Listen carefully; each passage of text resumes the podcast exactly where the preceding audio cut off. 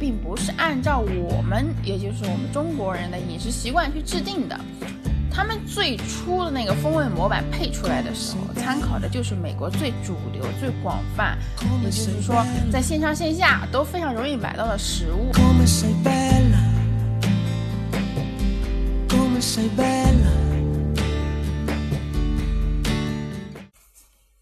大家好，我叫 Alice，是一名学化学的咖啡烘焙师，同时又痴迷于手冲咖啡。二零一五年成立了金鱼家手冲咖啡品鉴团。上期啊，我们聊了聊说什么才是一杯好喝的咖啡，以及呢，金鱼家认为的说惊艳的咖啡风味到底是什么样子的。嗯，细心的听友呢可能会注意到说我们在说好喝或者是惊艳风味的时候啊，就已经用了很多的描述词了。嗯，你比如说柔和的酸。嗯，舒适的苦，有层次，自然等等这些词语。那么这些词语说到底，它到底是一种什么样的感受呢？或者说它能给我们的风味感觉是什么呢？对不对？而且除此之外呢，就是说在我们的喝咖啡的过程当中啊，尤其在做咖啡风味描述的时候，我们最常遇见也是最难解决的一个点，就是说。我们能够感受到某些风味的存在，或者某个风味点的存在，但是呢，我不知道用什么样的词语准确的把它描述或表达出来，或者呢，就是说啊，我终于费了好大好大的力气把它给说出来了，但是别人不能理解我的感受，他们觉得我在搞玄学，很虚，也不能很产生共鸣，嗯，然后呢，甚至有一些人就直接就说。不就是咖啡吗？好喝不就行了吗？你咚咚咚喝完就 over 了，为什么就是说还要说的？真的是说啊，这些东西又虚又玄，我又感受不到，对不对？然后另外一些人呢，可能就会说，我们可以参考风味轮啊，尤其是咖啡风味轮，这不就可以交流和沟通吗？关于这个咖啡风味轮这个事情啊，我去追溯过咖啡风味制作过程中的一些资料，然后呢，我就发现说。咖啡风味哈出现的各种的风味描述啊，并不是按照我们，也就是我们中国人的饮食习惯去制定的。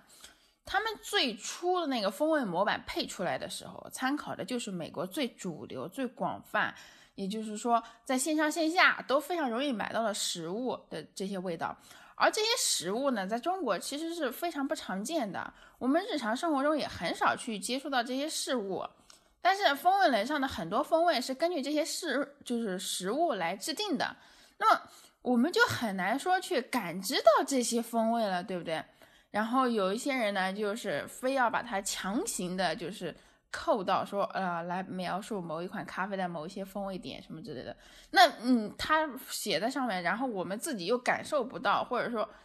呃，我我也不能理解他说的这种感受，那可不就是真的是在搞玄学了吗？又很虚，所以呢，我觉得用风味轮来描述我们自己的就是，呃，一种喝到咖啡的一种感觉或感受，或者那种什么味道，我在我看来其实是不合理的。然后呢，就是说为了找到一个相对客观的，就是描述语言去。就是品评咖啡吧，或者说也方便大家在喝咖啡的时候呢，能够互相交流，能够让就是说你知道我在说的是什么，我也能明白你表达的这种风味感受是什么。然后呢，为了达到这个目的呢，我们对咖啡的各种风味的描述词啊做了一个归类总结，呃，并且呢，按照自己的品饮感受呢，对这些词语加以解释，嗯，制定了我们金鱼家自己的一个风味描述吧。然后呢，我我们把就是咖啡的风味分为酸、苦、涩、香气和那个综合风味表现五个部分。然后呢，根据每个部分的描述词，下面呢又把这些描述词分为爱口、一般、好喝和惊艳四个等级。嗯，我们这里先说一下酸和苦的描述。今天应该只能说到酸吧。呃，在酸上，我们在描述酸和苦的时候呢，主要是从浓度、变化性、复合味道三个维度上去，就是说去讨论。呃，我我先讲酸哈，就是在酸的浓度上的话，从高浓度逐步降低呢，依次分为尖酸、次酸、柔和酸、水果酸和寡淡。尖酸呢，就是说它的酸浓度非常非常高，让人觉得非常不舒服。呃，一般它的 pH 值在二点五以下了。呃，次酸呢，就是说它的酸这个浓度啊，介于你快要不能接受的这样一个临界值，嗯，pH 值大概在二点五到四点五左右吧。然后寡淡的话，就是主要是没有什么酸味了，pH 值都接近六了。在就是说，在酸的浓度感受的几个这几个描述词当中啊，这几个都是呃爱口的酸，不好喝的酸。而好喝或者是惊艳的酸的浓度呢，主要是柔和酸和水果酸。嗯，柔和酸呢，主要是酸的浓度不高，而且呢，就是很柔和舒适。柔和酸在咖啡上体现最集中的，应该是肯尼亚或者是哥伦比亚的某一些优质的那种咖啡豆里面都会很常见。最近喝到的比较多的柔和酸，应该是这几周喝到那阿卡迪奥吧，或者说是去年稍中烘一点的那个西达摩，在这两款豆子里面喝到柔和酸是相对比较多的。然后是水果酸。水果酸呢，就是我们日常吃到的各种水果里面有的酸嘛，它的 pH 值相对是在四点五到五点九左右。呃，这种主要是我们比如说橘子呀、苹果呀、草莓呀，还有包括一些浓度不是很高的蜂蜜水里面那种水果的酸质。在咖啡上的话，主要是说埃塞俄比亚的豆子，它它基本上大部分都具备这个特点，就是说这种清爽的那种。果酸的酸质啊，都会非常的明显。嗯，然后是酸的变化现象，从没有什么变化，一直到变化很快，然后依次又分为死酸、呆板、自然、活泼、有层次。死酸和呆板呢，就是酸味变化不大或者没有什么变化。然后自然呢，是说啊，整个的综合的这个酸的那个变化是自然顺畅的。不突兀，它也不断档，而且呢能够刺激生津。活泼呢，指的是说入口酸多甜少，之后呢这个甜的比例就会开始慢慢增加。那么酸甜比例这个变化呢，它会带来一种就是酸甜共振的这样一个转化，它会让我们觉得啊酸在这个口腔里啊是跳动的，是灵活多变的，就是说它它很生动，很活泼，就是这样一种。一种酸酸的感受吧，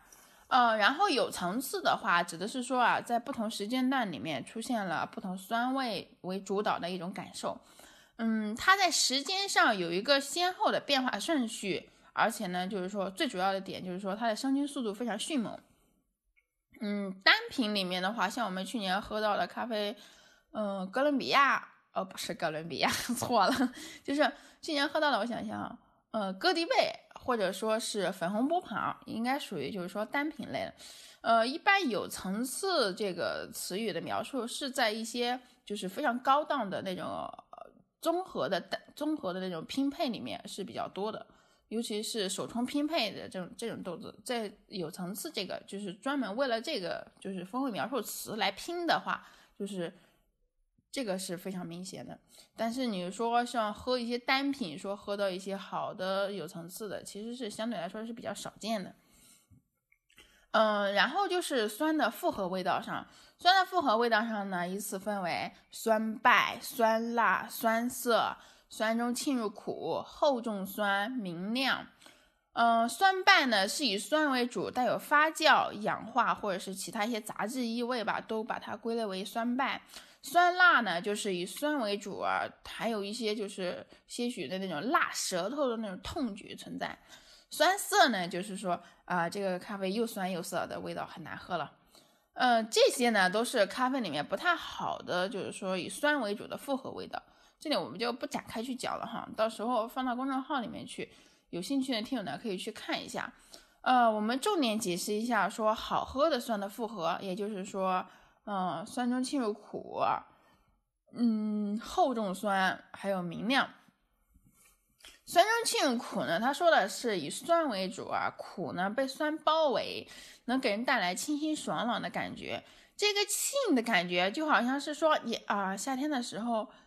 去吃冷饮、去吃冰淇淋的时候，身体内部啊能够明显的感觉到那种凉意的那种清爽的感觉。而且这种感觉里面呢，就是说，因为我们这个酸进入苦的时候，还有一部分的苦，这个苦呢又可以带来一个转化，生成甘苦，也就是说会带有一些甜在里面。所以呢，我们喝到最后的时候啊，还会觉得说，哎，有一个尾巴稍微勾了那么一下，有一点就就是有一点那种呃。既符合想象，也也就是说，也既在情理之中吧，又有点出人意料的这种感觉。然后呢，就是厚重的酸，厚重的酸呢，我有时候也叫它质感酸，就是说它是以酸为主啊，苦甜涩的一个混融，它饱满有质地，有冲击力，然后还包裹一些其他的风味的存在，有给人那种很厚实、很很厚实或者说很厚重的感觉。嗯，像咖啡里面的话，像以往喝到的浅焙的那种啊，胖胖的、肥肥的，手感很好的那种帕卡马拉的那种豆子里面，这种味道是这种厚重的酸啊，还有这种质地是非常明显的。那种豆子在帕卡浅焙的帕卡马拉里面是非常明显的。嗯，像明亮的话，主要是说入口啊，酸甜就一起出现了，而且这个甜它只是一个点缀，酸和甜的比例从一开始它就是固定的。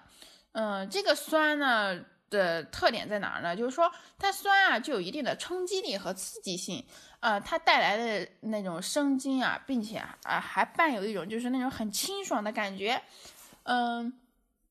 像明亮的酸的话，在一些一般就是说稍微上点档次的咖啡豆里面，明亮的酸其实就就就明亮的这种这种特质就很很凸显，而且呢，就是说有一些。就是比较优质的，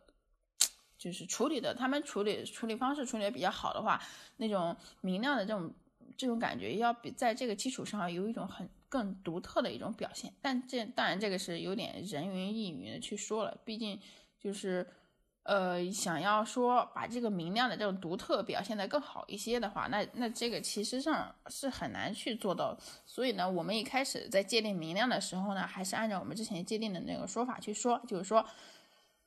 啊，它的入口酸甜一起出现，然后呢，这个甜是个点缀，然后酸具有冲击力和刺激性，能够刺激生津，带来清爽的感觉，就 OK 了。至于它的那种酸的独特性呢，我们就不再去做一个讨论了。嗯，那我们这期节目就先播到这里吧，因为这个就是整个描述词上来说它很多，我们下一期呢就会继续讨论，就是说苦的描述词啊，以及香气啊、独特性啊，还有一些复杂性在里面。嗯，如果有兴趣的听友呢，想做进一步的说去交流和沟通的话呢，可以关注我们的微信公众号“金飞记”，然后呢在公众号的后台联系我。好，那我们这一期就播到这里了哈。拜拜 Ogni giorno che passa mi piace di più,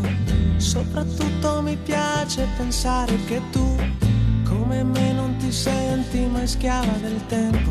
e sai essere unica in ogni momento, e perché nei tuoi occhi rivedo me stesso, e mi sento già lì